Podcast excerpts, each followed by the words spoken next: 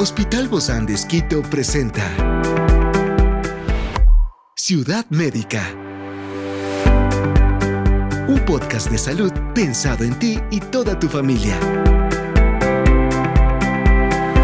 Hoy tenemos a una experta para hablarnos de los cuidados y prevención solar en la etapa del adulto mayor. Se trata de la doctora Berta Vallancela, dermatóloga del Hospital Bozán de Esquito, y hoy está aquí en este encuentro de Ciudad Médica. Yo soy Ofelia Díaz de Simbaña y estoy súper contenta de disfrutar este podcast de Ciudad Médica en este mundo tan apasionante de la salud.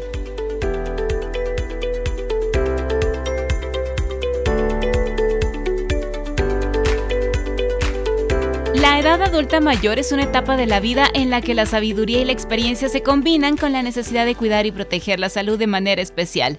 Uno de los aspectos fundamentales de este cuidado es la protección solar adecuada, así que a medida que avanzamos en edad nuestra piel puede ser más vulnerable a los daños causados por la radiación solar lo que aumenta el riesgo de problemas dermatológicos y otros efectos adversos. El día de hoy conoceremos de la importancia de los cuidados y prevención solar específicos para la edad adulta mayor, desde el uso adecuado del protector solar hasta la adaptación de las actividades al aire libre. Descubriremos estrategias y medidas claves para proteger la piel, preservar la salud y también disfrutar de una vida activa y saludable bajo el sol. Prepárate para conocer estos consejos y enfoques que promueven el bienestar y una relación saludable con el sol en esta fascinante etapa de la vida.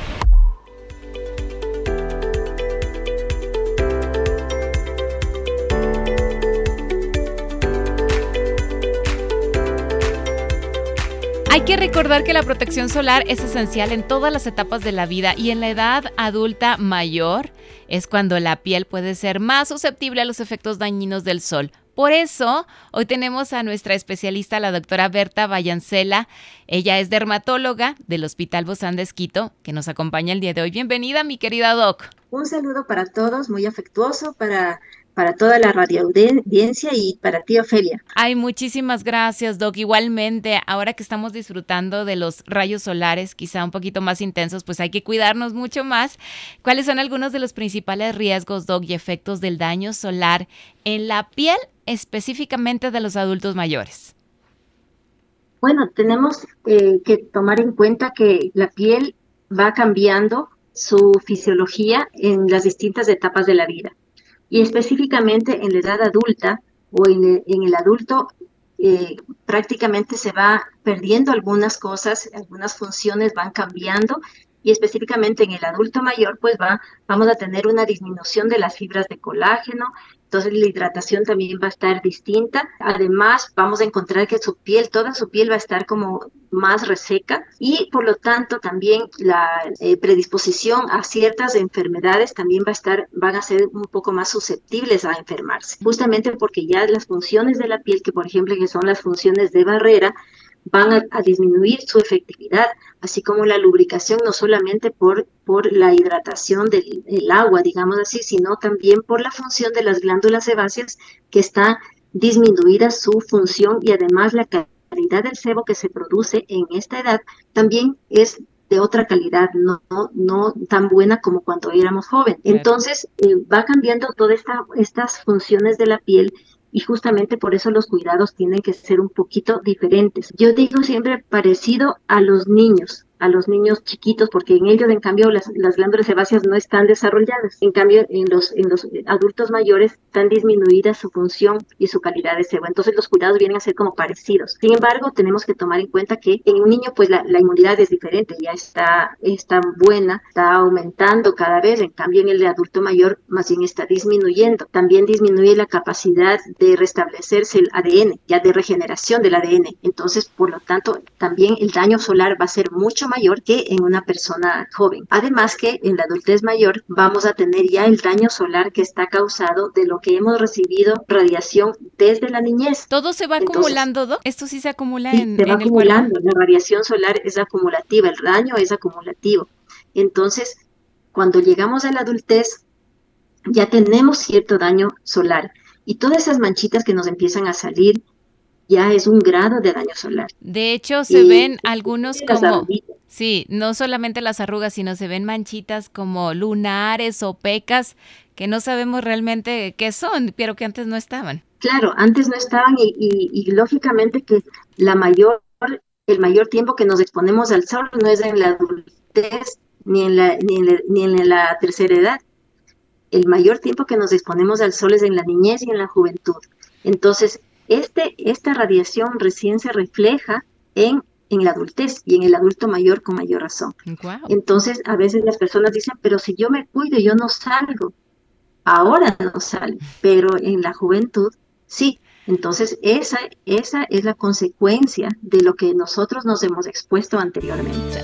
Experiencias excepcionales son el motor que nos anima a trabajar por la salud integral de nuestros pacientes expresamos el amor de Dios para dar prioridad a la vida por sobre todas las cosas.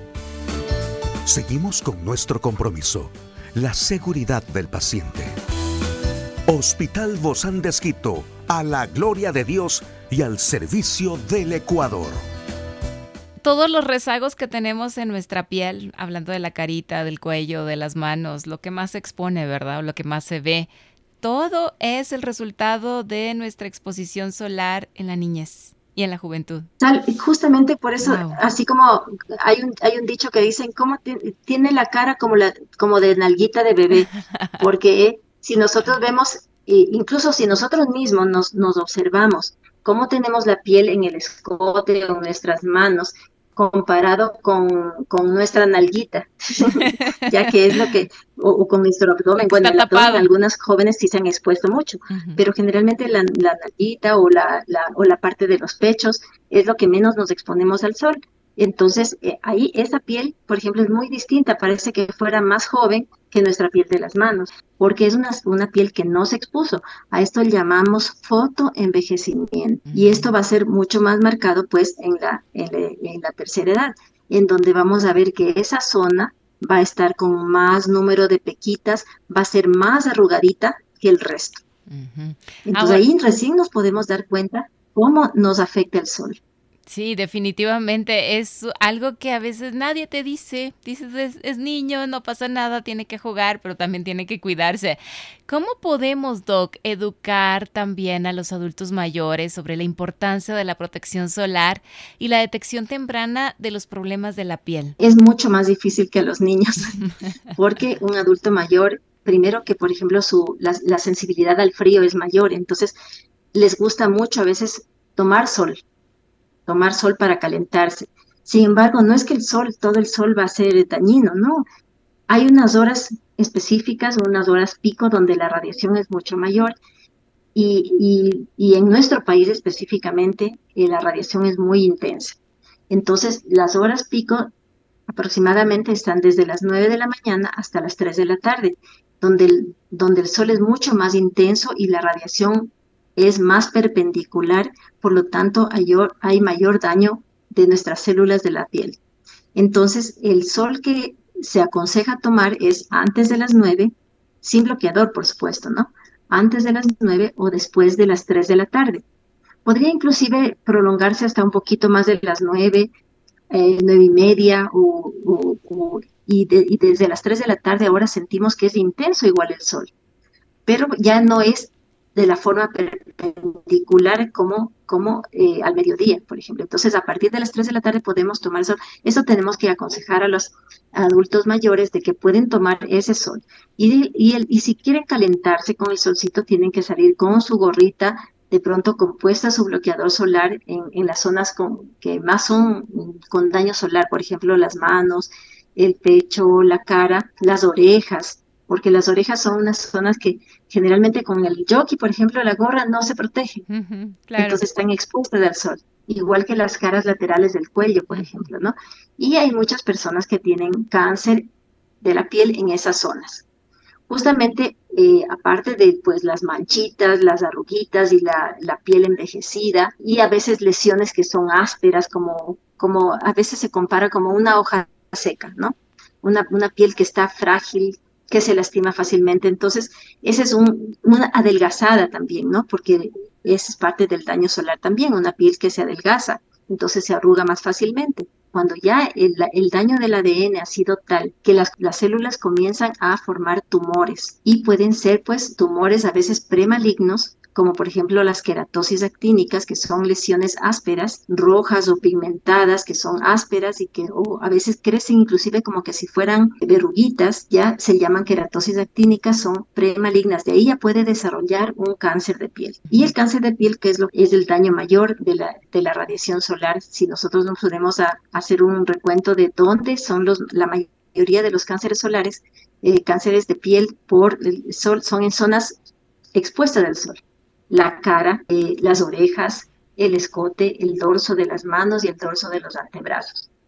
No solamente, por supuesto que el sol no es el único factor para producir este cáncer de piel, sino son muchos factores, ¿no? También factores genéticos, factores, otros factores ambientales, inclusive, por ejemplo, el cigarrillo es un factor importantísimo en el envejecimiento cutáneo y también en producción de tumores. Por eso las cajetillas siempre advierten ¿no?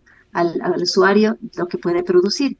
Bueno, si nosotros vemos una persona de la misma edad, una persona que ha fumado y una persona que no ha fumado, podemos ver muy claramente la diferencia de su, de su piel. ¿No? Eh, una persona que ha fumado, por ejemplo, tiene muchas, muchas arruguitas en la piel. A veces nadie nos habla, ¿no? De estos temas, solamente lo hablamos como cáncer, pero también afecta a la piel y afecta en la calidad de vida de, las personas en general. Es acumulativo, ¿verdad? Es acumulativo, entonces no podemos pensar que ya se quemó, se peló y pasó. No, ya el daño está en la memoria de las células. Eso, hay una memoria de las células. Doc, aquí yo veo que es súper importante la realización de exámenes regulares de la piel, consultar con el dermatólogo en la etapa de la edad adulta. ¿Cada cuándo se cada cuánto tiempo se tiene que hacer eso, sobre todo para las personas de la tercera edad? Pues hay grupos de edades que tienen su médico, por ejemplo, el pediatra para los niños, ¿no? Entonces, cuando el pediatra ve algún daño, ya sugiere o deriva al dermatólogo. Igualmente en la edad, en la edad adulta, igualmente en, para la tercera edad, el, geriatra es el que chequea todo al, todo el organismo al, al paciente. Y cuando ve algunas lesiones, puede derivar al dermatólogo. Sin embargo, no, o sea, en nuestro país todavía nosotros podemos ir directamente al dermatólogo no hay problema. Ciudad médica. En otros países no, tienen que ir primero al, al médico, al médico general o al médico geriatra y después derivar. Nosotros podemos, pueden ir una vez al año, es, es una consulta como de chequeo normal. Sin embargo, si ya tiene lesiones, pues ya el dermatólogo llamará de acuerdo a la necesidad. En cuanto al uso de los bloqueadores solares, justamente porque su piel es más sequita, entonces, sí tenemos que usar bloqueadores solares en crema preferible. Ciudad médica. Preferiblemente en crema. Hay bloqueadores que son específicos para la cara, porque tal vez no tengan mucho brillo, no tengan mucho, no dejen blanco, pero los otros, los que dejan blanquito, tal vez tengan un poquito mayor eh, protección. Eso podrían ponerse en las zonas que no, no es necesario que se vea, que se vea tan estético, puede ser en los brazos, en el escote, pero casi siempre en, eh, en esta etapa sí cremas que sean lubricantes, porque su piel es más sequita. Muchísimas ah, gracias.